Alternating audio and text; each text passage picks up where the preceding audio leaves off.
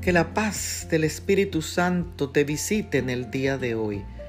Leemos en el primer libro de Samuel, el capítulo 24 y el verso 12.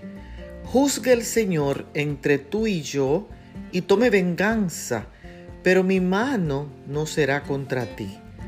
Recuerdo cuando una hermana en la iglesia me maltrató, me humilló, me calumnió y murmuró de mí. Yo hubiera deseado hablar y que ella sufriera como yo sufrí por su comportamiento indeseable. Yo estaba histérica, histérica de resentimiento, hasta que leí esta historia bíblica. David pudo entender que mientras Saúl le daba un trato injusto, él debía confiar en el juez, que era Jehová su Dios.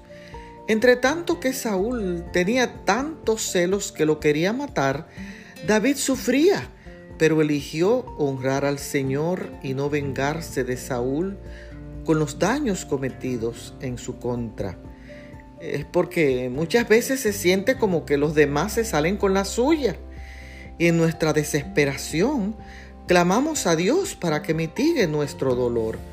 Que en el día de hoy podamos perdonar, que su justicia sea notable, que seamos bendecidos y que no levantemos la mano en contra de los demás.